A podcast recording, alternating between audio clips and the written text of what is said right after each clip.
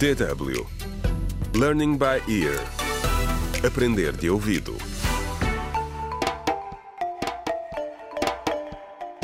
Contra o crime.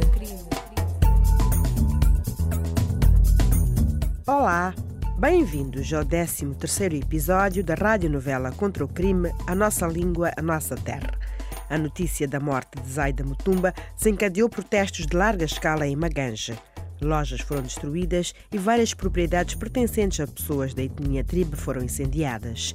No episódio de hoje, Salomé vai, como de costume, comprar pão.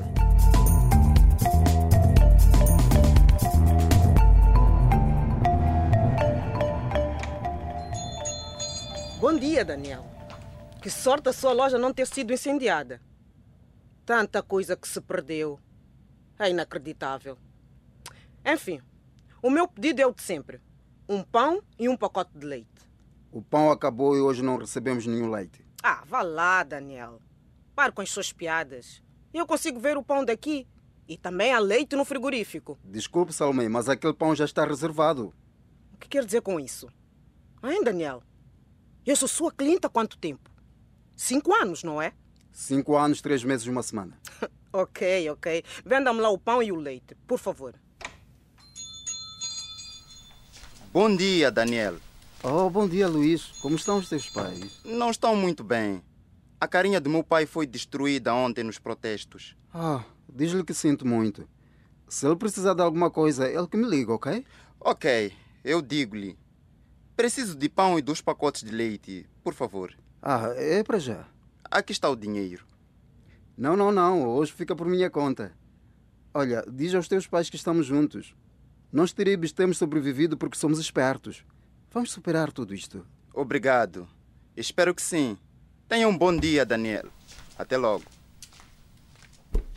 O quê? É inacreditável. Eu. Eu. Eu até estou sem palavras. Ai, eu também fiquei assim ontem, quando vi o seu povo atacar, saquear e destruir propriedades que obviamente não lhes pertenciam. Então, esta é a sua vingança, Daniel. O meu pão. Porque sou deremba. E isto não é nada. Todos sabemos que nós, os tiribes, controlamos a economia deste país. Acabaram de cometer um grande erro. Vamos ver até onde conseguem chegar sem pão, transportes, bancos, cuidados de saúde, casas e o mais importante, segurança. Ah, Está a brincar, certo? O que acabou de dizer soou uma sabotagem. Não. Na verdade, privar um grupo étnico de comida e serviços básicos é um sistema de exclusão étnica. Oh, chame-lhe o que quiser. Vocês provocam e querem o quê? Ok. Ok, Daniel. Bem, já que estamos numa de ameaças, vamos ver quanto tempo esta pequena loja vai durar. Oh, não estou nada assustado. Fico à espera.